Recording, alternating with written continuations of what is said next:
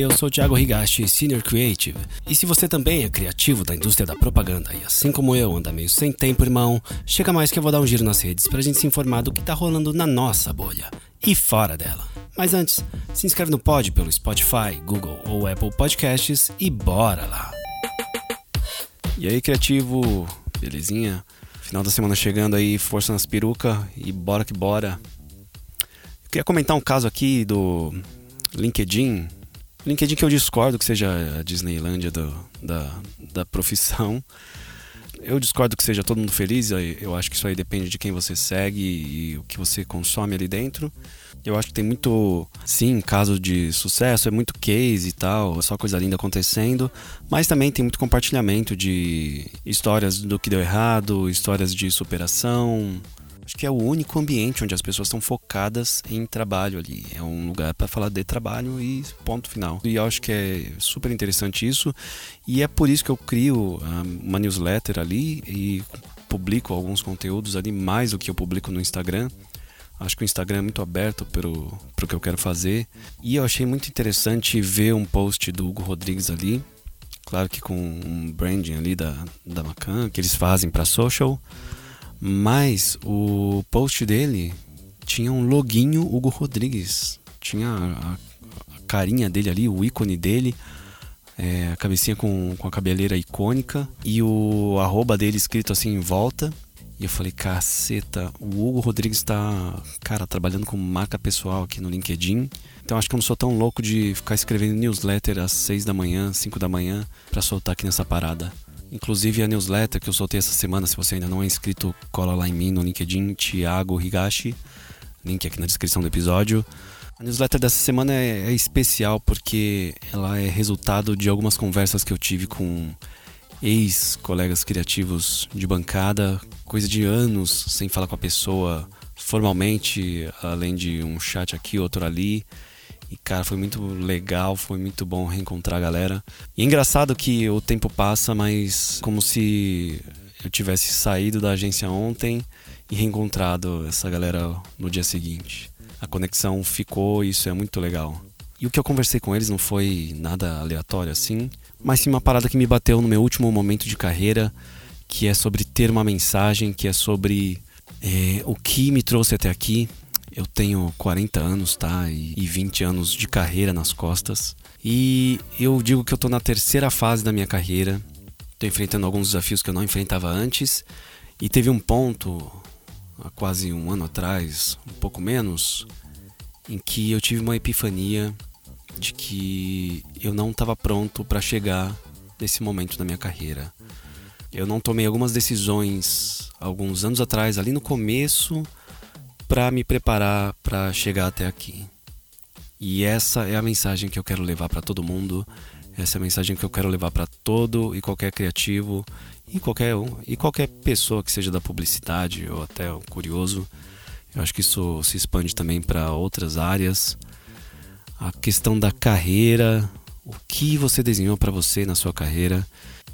Eu sempre foquei muito em aprimorar o craft, eu sempre foquei muito em entrar nas ondas nas inovações e tudo mais. E foi na minha segunda fase da carreira, quando eu entrei na Warner Media, que eu aprendi sobre desenho de carreira. Até então eu nunca tinha pensado sobre isso.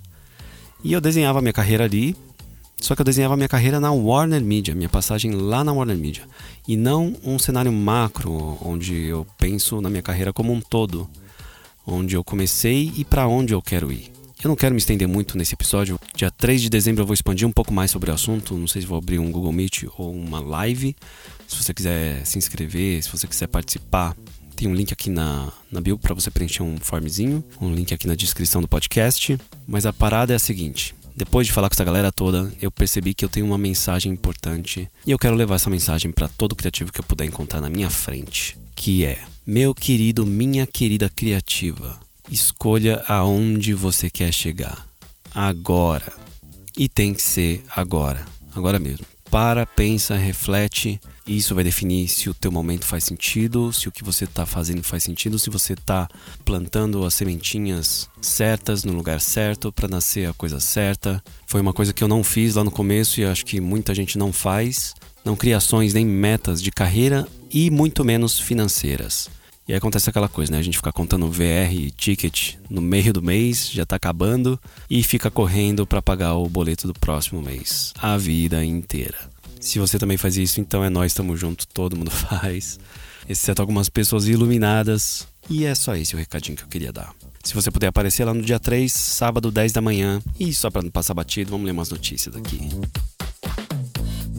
Do mensagem. Como fica a imagem do Twitter perante os anunciantes? No mercado publicitário é praticamente unânime a opinião de que o Twitter enfrenta um período de instabilidade. Ainda assim, profissionais de agências de publicidade acham precipitado imaginar o fim da rede social. Paulo William, Chief Media Officer da galeria, pontua que o Twitter do Brasil é um case de sucesso com o mercado publicitário como um todo, pois agregou valor e continua agregando com toda a sua inteligência e flexibilidade para entender e atuar na dinâmica brasileira. Creio ser prematuro falar que a rede social terá um fim, especialmente porque não é um movimento dos usuários, acredita. Eder Header, diretor nacional de conteúdo da Artplan e head do Artplan Influ, destaca que o Twitter oferece uma experiência muito específica por proporcionar conversas em tempo real, o que lhe confere um público cativo e formador de opinião. Então, segundo ele, enquanto não houver uma alternativa melhor para essa experiência, o Twitter seguirá firme. O Ayuku é o quê? E a minha mensagem soltou um post todo brincalhão aqui sobre o Caboré 2022, intitulado Curiosidades do Caboré, com uma estética toda pop aqui, tipo show de variedades. Vou ler umas aqui que achei bem interessante. O primeiro vencedor do Caboré foi em 1980. Rapaz, tinha nem nascido ainda. E foi a agência de comunicação CBBA, eles mandaram dois tetras aqui em agência de comunicação em 1997, 2004, 2008 e 2010. A UMAP BBDO ganhou esse prêmio. E em 1981, 1990, 92 e 98 a DPZ ganhou também. Com o Penta aqui a gente vai ter a Talent Marcel e com o Exa a DM9, que ganhou em 91, 93, 94, 96, 2003 e 2006. E a Publicis ganhou em 2021. Ainda do meio mensagem, Mike Tyson torce pelo Brasil em campanha de site de apostas. Eu ainda não entendo esses sites de aposta. Aposta é legal, não é não? Não sei. Enfim, é um grande mercado aí. E eu não vou nem ler a notícia porque é só um filminho com Mike Tyson. Mas, cara, tem uma história engraçada. Eu fazia um programa na, lá na Warner chamado Space Awards. E certa vez o Mike Tyson ia ser o host dessa premiação. E aí aconteceu o quê? Ele foi preso ou ficou preso lá no aeroporto porque ele tinha um processo lá na cidade onde ele ia entrar e a gente teve que cancelar o show. Agora é até engraçado falar, mas na época foi bem tenso, bem tenso. E uma ação da África aqui que eu achei genial, rapaz, genial, genial, genial. Em uma ação pro IT do Itaú, eles chamaram a influenciadora Fala Mesmo Deia para trocar o lugar com Marcos Mion e mostrar toda a praticidade de abrir uma conta no IT. E aí aqui nesse post, não sei se virou filme para TV, a Deia tá aqui em plano principal falando em libras, é a linguagem de sinais, né? Com a, um fundinho rosa aqui, a camisa laranja do IT do Itaú. E naquele quadradinho que geralmente ficam a, as pessoas que traduzem em sinais é, o que a pessoa principal tá falando, tá o Marcos Mion pequenininho traduzindo aqui o que a Deia fala em linguagem de sinais. Cara, isso é muito foda pra inclusão. Eu já trabalhei com um designer que era surdo, por favor, nunca diga a um surdo que ele é surdo e mudo, porque são coisas diferentes. Eles se sentem extremamente ofendidos e é um desafio muito grande para eles é, estarem presentes no mercado e tudo mais. Eu acho que a gente precisa dar toda a força para esse tipo de inclusão. Essa aqui também achei foda da DM9. Olha aí, estamos vacilando, velho.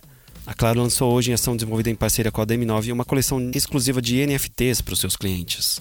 Serão sete modelos temáticos da Copa para cada rodada do torneio, personalizadas com o resultado das partidas. As artes dos NFTs foram elaboradas por artistas da Casa Locomotiva. Os NFTs oferecidos pela Claro oferecem uma experiência exclusiva e garantem um par de ingressos para o Bud X, festa realizada pela Budweiser para a transmissão da competição. Cara, fudido. A gente precisa aprender ainda a usar o NFT como moeda e precisamos fazer mais coisas, velho. E para fechar uma última aqui também mensagem, em mais uma ação da Bud, a Copa do Mundo FIFA Qatar 2022 começou com restrições a uma das principais patrocinadoras do evento. Por decisão das autoridades do país, a Budweiser, parceria oficial do Mundial, não poderá comercializar sua bebida no entorno dos estádios que receberão os jogos, com exceção da versão sem álcool. Toma essa, hein? Bilhões investidos aí. Anunciados na sexta-feira 19, a decisão pegou de surpresa o público que chegou a protestar sobre a falta de cerveja no entorno dos estádios do jogo da abertura. Como parte da solução, a marca de bebidas foi ao Twitter para anunciar uma nova estratégia. A patrocinadora da Copa do Mundo promete fornecer um estoque de Budweiser ao país campeão do Mundial. E aqui no post é uma foto de um galpão gigante cheio de pack de Budweiser. E para fechar aqui com aquele quote maneiro da Forbes, já que eu estou falando de escolhas hoje, vou ler um repetido aqui. Quando você é o dono das suas escolhas, você também é o dono das consequências. Jack Welk, executivo norte-americano. Pega essa visão, minha gente. Tamo junto. Um beijo.